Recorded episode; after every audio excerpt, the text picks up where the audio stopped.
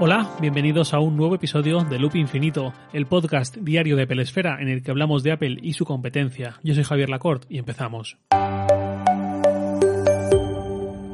Hoy voy a comentar algo que me llegó por mail hace unos días de uno de vosotros, concretamente de David Muñoz Baro, o Baró. No veo tilde, supongo que será Baro. Me decía lo siguiente. Hola Javier, me encanta tu podcast, te escucho todos los días desde hace unos tres meses. Voy al grano para que veas que te sigo, jaja. ¿Cómo ves el uso de un Apple TV hoy en día?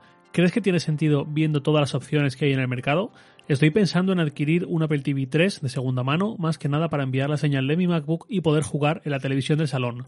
¿Cómo ves el dedicar un podcast a este tema? Hay un tremendo mercado de segunda mano de este dispositivo, lo cual me hace pensar mucho en la compra, teniendo ya un Mi Box de Xiaomi para ver contenido multimedia. Un saludo y muchas gracias. David, muchas gracias a ti. Eh, un Apple TV como cualquier producto de Apple, tiene sentido por sí mismo, pero tiene mucho más sentido cuando tu ecosistema es de Apple, cuando usas otros dispositivos, un iPhone, un iPad, un Mac, Apple Music, Apple Arcade, etcétera, que se comunican y lo complementan, ¿no?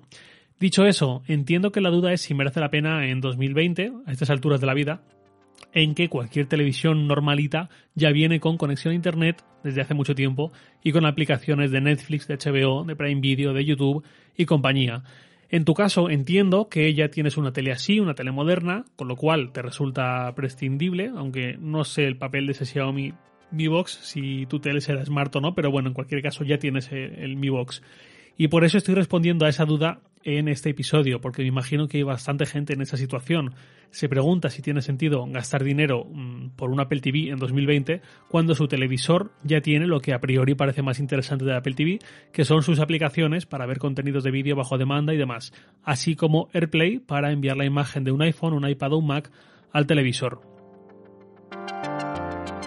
Mi punto aquí es que, por un lado, para simplemente tener Netflix o YouTube, hay opciones mucho más baratas en el mercado, tanto de Apple, eh, que en el mercado de segunda mano tiene, como dice David, muchos Apple TV de tercera generación a precios muy bajos, como de otros fabricantes, eh, como Amazon o como Xiaomi, que tienen sticks o cajas directamente que hacen esto también. Un matiz, he dicho lo del mercado de segunda mano con Apple TV de tercera generación. Ese Apple TV de tercera generación tiene Prime Video, tiene Netflix, tiene YouTube, pero hay muchísimas otras aplicaciones que no están, por ejemplo HBO, con lo cual es algo a considerar. Un Apple TV ya de cuarta generación lo que aporta es, por un lado, poder acceder a aplicaciones y juegos que solo están en tvOS, que vienen heredadas de iOS, y que puede ser interesante contar con ellas. Es algo bastante de nicho, no creo que haya mucha gente que justifique una compra así, centrada en aplicaciones en general, más allá de las de vídeo bajo demanda, pero puede ser un motivo. Luego está Apple Arcade o quizás otros juegos fuera de esta plataforma que también están para el Apple TV, pero sobre todo Apple Arcade por catálogo asegurado y por comodidad. Para alguien a quien le guste jugar y le guste el catálogo de Apple Arcade, pues un Apple TV con un mando de Xbox o de PlayStation es una buena opción. Aunque quizás si a alguien le gusta jugar, pues lo más habitual es que tenga una Xbox o una PlayStation o una Nintendo Switch, entonces quizás la opción del Apple TV como consola para juegos multimedia eh, multimedia, porque he dicho multimedia, para juegos menos profundos, pues quizás puede ser interesante para quien tiene hijos y le parece bien que jueguen, pero no tienen edad para quizás juegos más complejos y pues oye, hasta puede ser una buena forma de evitar el clásico papá déjame el móvil, mamá déjame el iPad. Luego está AirPlay. AirPlay es una buena solución, sobre todo porque es socorrida. No es muy habitual, entiendo, al menos para mí, decir voy a usar AirPlay cada día o tengo un uso fijo continuado para usar AirPlay de forma constante, sino que viene bien para cuando tienes, por ejemplo, que enseñar un vídeo a varias personas en casa y luce mucho más compartirlo con la tele y verlo en grande que verlo en el móvil.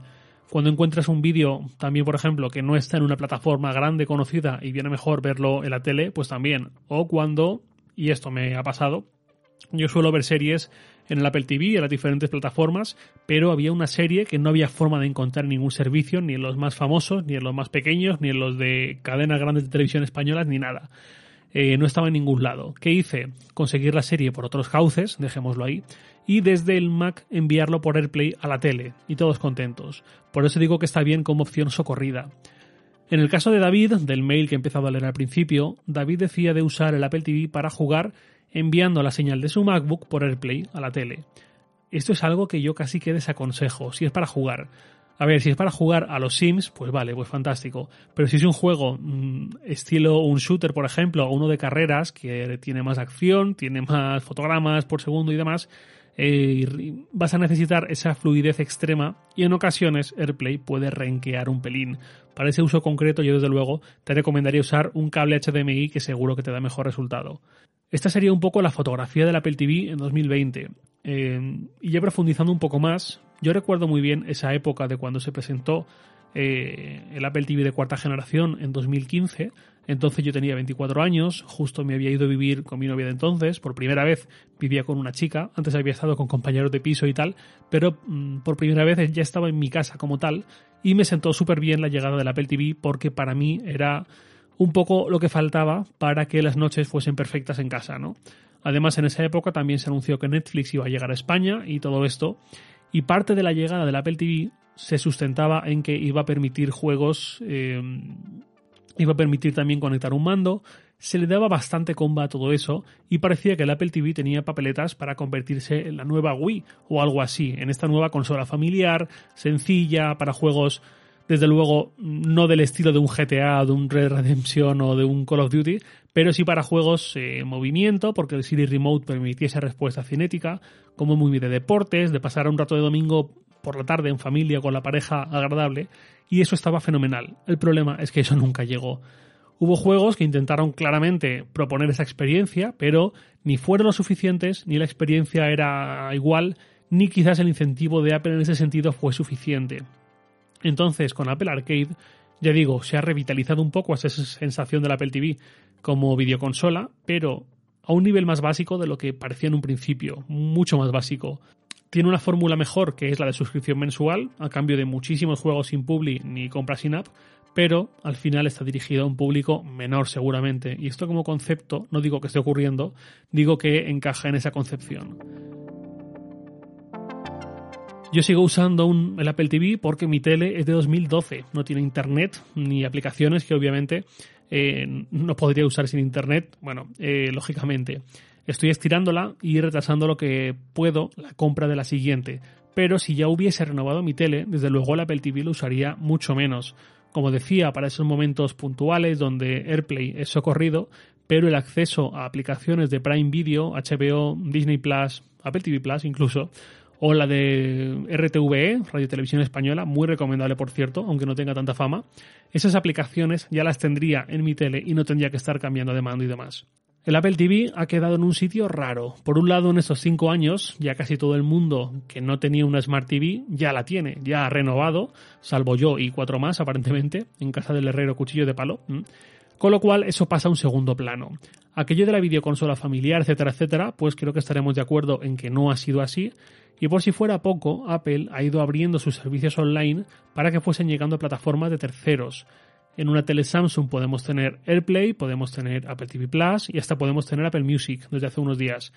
Apple entiendo que claramente está apostando por un futuro mucho más ubicuo y menos ligado a su dispositivo, al que creo que se le está poniendo cara de iPod. No sé si habrá un nuevo Apple TV este año, podría ser, incluso hay rumores de un mando de videojuegos propio de Apple, cosa que ya me extraña más, pero bueno, incluso aunque Apple lanzase un nuevo Apple TV, quizás con más almacenamiento, quizás enfocado en llevar Apple Arcade a más hogares, pues quizás tenga un destino más similar al del iPod, como un producto que está claramente en segundo plano y el futuro ya corre por otro lado. Esa es mi impresión, vaya.